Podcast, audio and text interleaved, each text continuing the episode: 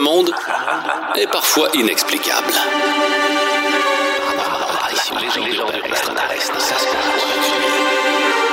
Mystère Brown. Je vous souhaite la bienvenue dans l'épisode 8 du Mystère Brown. J'espère que vous allez bien. Merci d'être encore avec moi cette semaine. Merci de partager le podcast avec un si grand nombre de gens. Vous pouvez même pas vous imaginer à chaque semaine le nombre de courriels, le nombre de messages même que je reçois sur ma page Facebook. Tout le monde au Québec parle du mystère Brown et c'est pour une bonne raison. C'est pas un mystère. C'est à cause de vous. C'est à cause du bouche à oreille. Merci beaucoup d'être là. On a une euh, émission bien intéressante, une émission euh, jam-pack pour vous cette semaine. On aura Myriam Fugère qui sera de retour à la demande générale. Hein. Vous avez aimé son anecdote la semaine passée à propos de son grand-père décédé qui la suit encore à ce jour. Eh bien, c'est pas tout. Myriam a visité un asile hanté. Elle a même non seulement été témoin de phénomènes étranges, mais elle a eu une conversation avec un spectre. Elle nous en parlera dans euh, quelques minutes. Stéphane Terrien nous parlera de prédictions. Ouais, notre mentaliste préféré va démystifier les prédictions faites non pas par des médiums, mais par le dessin animé Les Simpsons. Et dans quelques instants, on s'en va à Stonehenge. Bienvenue dans le Mystère Brown. Dormez-vous bien la nuit? Si je vous pose la question cette semaine, c'est parce qu'il y a plusieurs personnes dans la vie qui, après une mauvaise nuit ou une nuit où ils ont fait des euh, cauchemars, passent une journée de schnout. Moi, personnellement, ça m'arrive trois, quatre, cinq fois par semaine. Je fais des cauchemars mais pas n'importe lesquels, toujours les mêmes, des cauchemars qui mettent en scène des zombies. Et là, comme dans Resident Evil, comme dans Silent Hill, comme dans tout bon jeu d'horreur, je dois éliminer tous ces zombies. Je sais pas ce que ça veut dire, mais c'est un cauchemar qui me suit depuis des années. Mais il y a plusieurs personnes qui s'intéressent aux cauchemars. Pourquoi ces rêves-là sont récurrents pour nous? Il y a même des films qui parlent de cauchemars terrifiants. On n'a qu'à penser au euh, film de Wes Craven, Nightmare on Elm Street. Hein. Tout le monde connaît le visage et surtout le gant avec des couteaux de Freddy Krueger, qui dans ce film-là attaque une bande de jeunes dans le rêve. C'est pour ça qu'on essaie de pas dormir dans les films pour ne pas avoir affronté Freddy, qui finit par traverser dans le monde réel pour attaquer ces jeunes-là.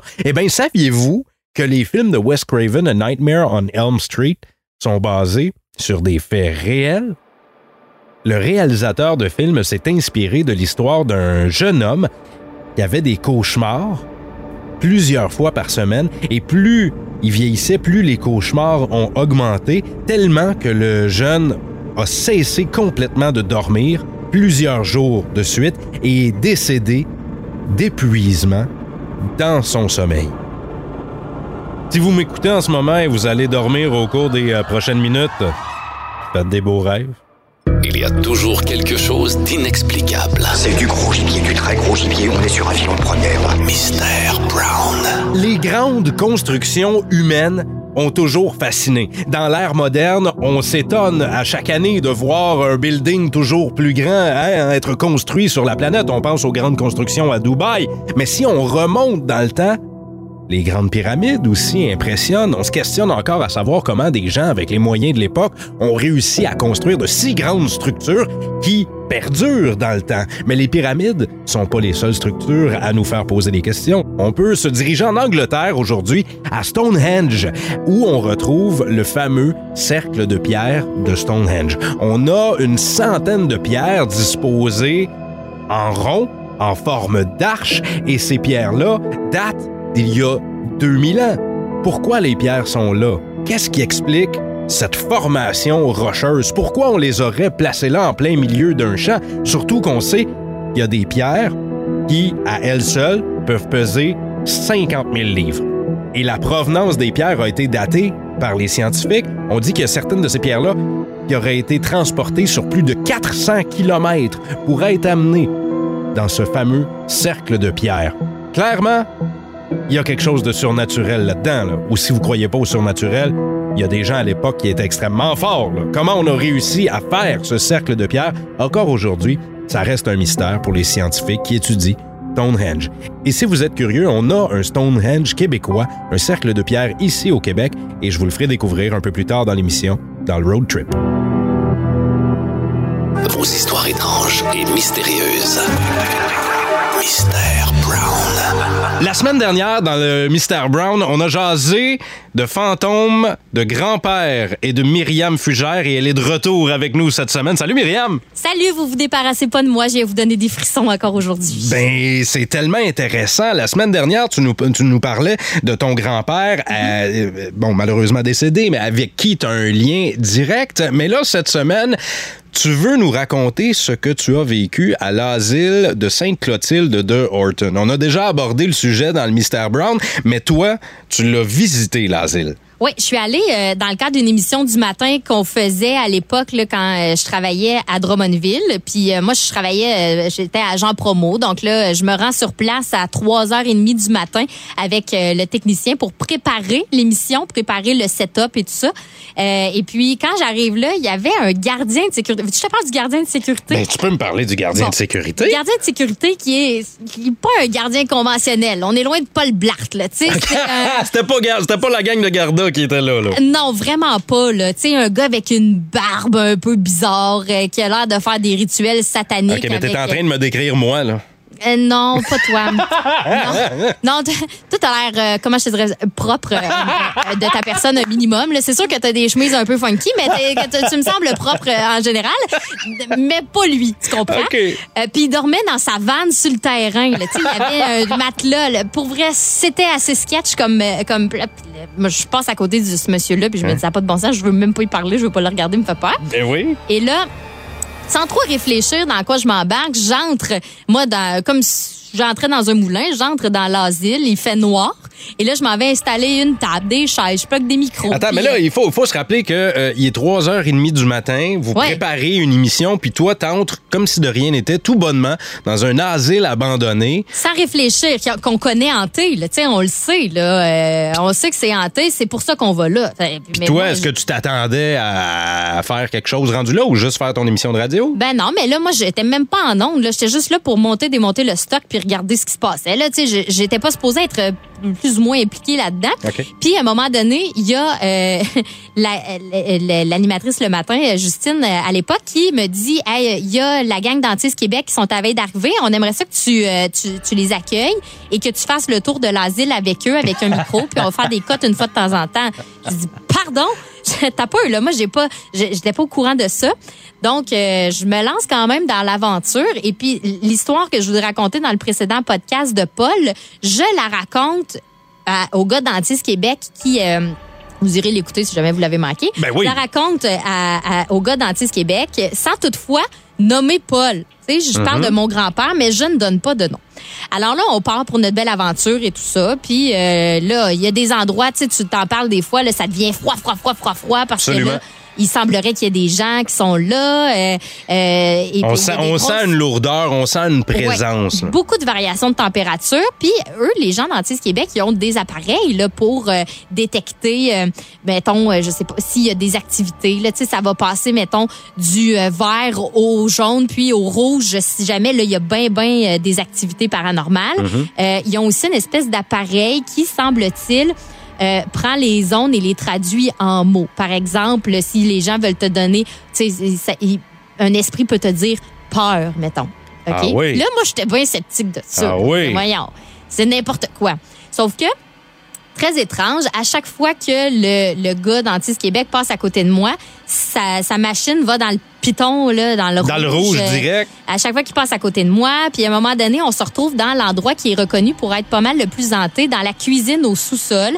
Il fait super froid. Il y a un crayon qui vient de revoler, parce que oui, il y a un crayon qui a revolé tout seul. Tu as été témoin d'un- d'un d'un- d'un mouvement causé par un esprit? Oui, parce qu'il y a personne à côté du crayon. Il y a quelque chose qui revole. Tu vois? Fait que là, déjà, on capote. Et les machines pètent dans le tapis. Et là, je- moi, je me dis, bon, on va détendre l'atmosphère. On va faire que- une petite blague. Non, je me suis dit, moi, chanter une petite chanson. Et c'est là que je dis, bon, ben, je vais vous chanter une petite chanson. Puis là, je me mets à chanter Mama, ouh. Et là, sur la machine, ça écrit Freddy. Ah, ben, Ben non! Regarde-moi le Shazam, toi, chose. Ben non! Le, Shaz- le Shazam paranormal de Myriam. Fugère. Ouais. Fait que là, je trouve ça bien bizarre. Puis là, à un moment donné, je m'approche un peu plus de la machine. Et sur la machine, je te mens pas.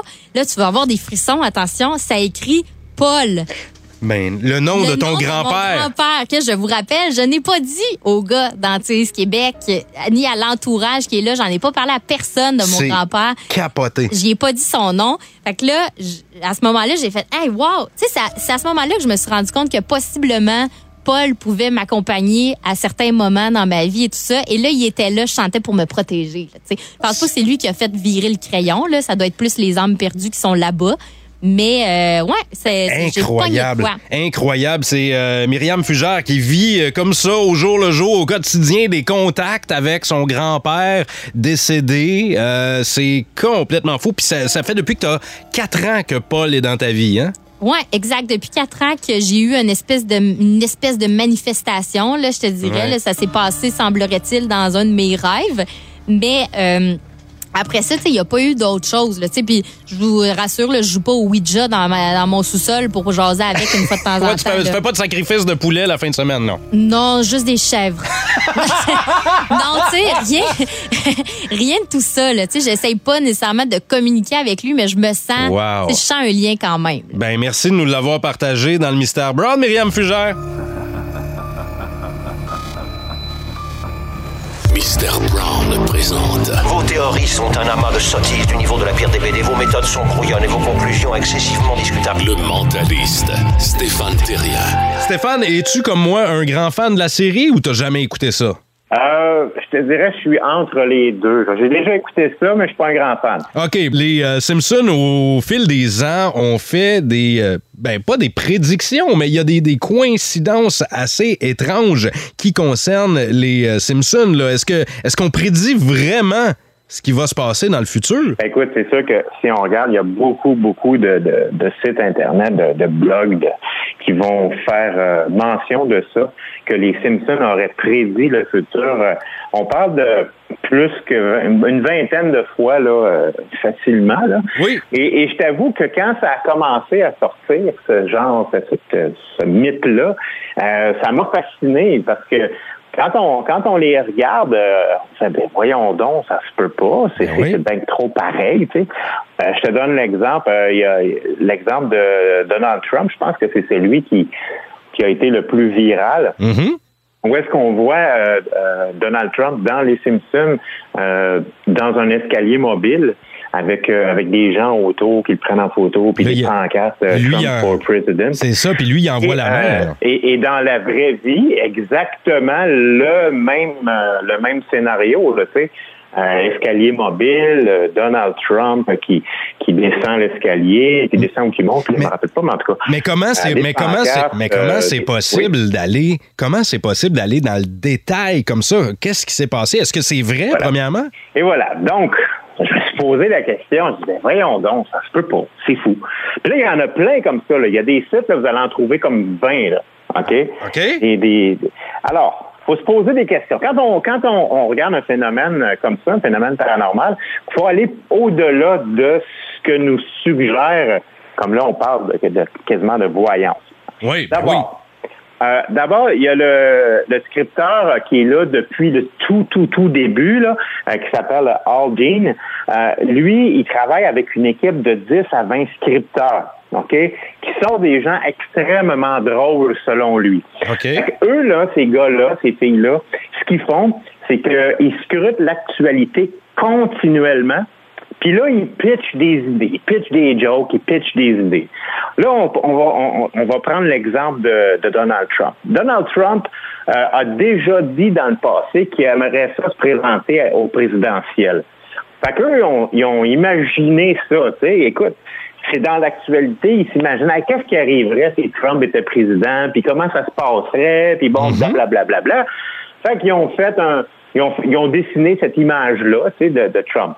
Dans la vraie vie, là, Trump a été probablement le candidat euh, au présidentiel américain le plus médiatisé.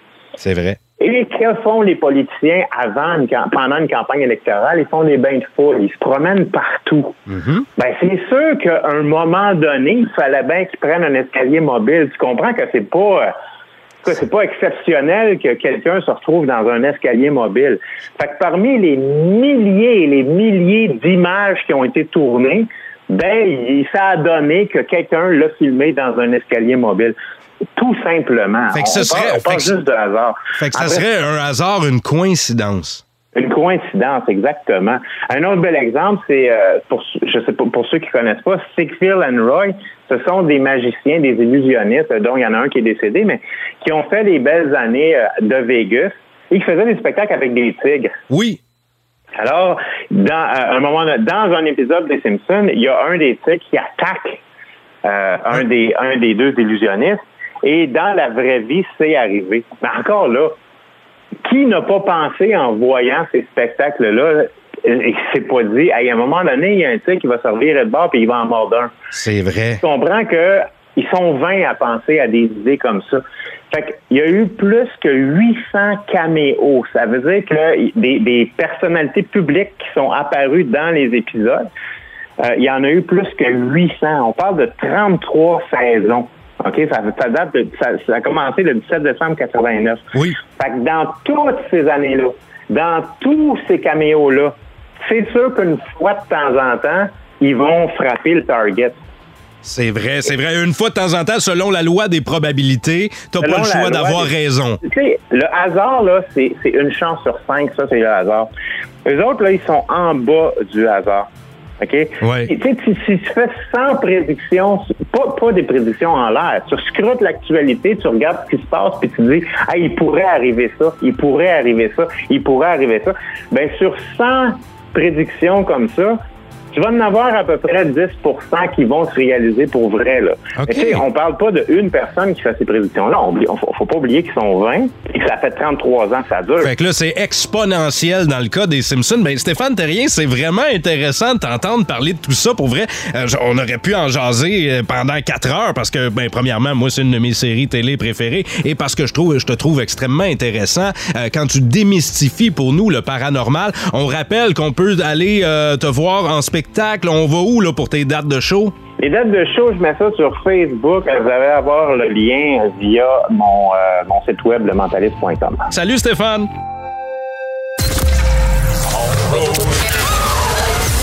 Le road trip paranormal. On saute dans la voiture cette semaine pour se rendre à la frontière entre le Québec et les États-Unis, plus précisément à Stansted. Pourquoi on s'en va là? Pour découvrir le cercle de pierre de Stansted. Je vous ai parlé tantôt du cercle de pierre de Stonehenge. Eh bien, celui qu'on retrouve au Québec est tout aussi impressionnant. C'est un euh, cercle euh, qui se veut d'inspiration celtique, un concept similaire au cercle de pierre néolithique trouvé en Grande-Bretagne et en France aussi. C'est composé exclusivement de granit. Comment ça s'est retrouvé là? Eh bien, c'est un peu moins mystérieux que Stonehenge en Angleterre, mais euh, tout de même, ça a été conçu en l'honneur non seulement de l'équinoxe, mais aussi en l'honneur du granit, l'industrie du granit qui est indispensable à la qualité de vie au sud de l'Estrie. Ça fait vivre la région. C'est situé là, en périphérie de la ville. C'est dans un champ, le long d'une rivière. C'est magnifique. D'ailleurs, la rivière Tomiphobia, le cercle de pierre, est là pour votre plus grand plaisir, à défaut de pouvoir aller voir celui de Stonehenge en Angleterre. Pourquoi pas vous rendre à Stansted pour admirer ces lieux-là? C'est vraiment magnifique. Je vous jure, vous allez faire fureur sur Instagram avec ces photos-là l'été prochain. Consultez le site de la région de Stansted pour avoir les tout derniers détails concernant ce cercle de pierre. Tout de même mystérieux. Je vous remercie d'avoir été là encore avec moi cette semaine dans le Mystère Brown. Je remercie mes euh, collaborateurs, dont euh, Stéphane Terrien, le mentaliste. Là, c'est la pause des fêtes. Je vais vous en souhaiter de très bonnes. Je vous souhaite évidemment de vous amuser. Là, pendant les fêtes, n'hésitez pas à continuer à partager le Mystère Brown avec les gens de votre entourage. Faites écouter le podcast au plus grand nombre de gens possible au Québec. Et est-ce qu'on reviendra en 2022? Ça, ça reste un mystère. Mystère Brown. Disponible sur l'application iHeartRadio ou votre plateforme préférée pour consommer vos podcasts.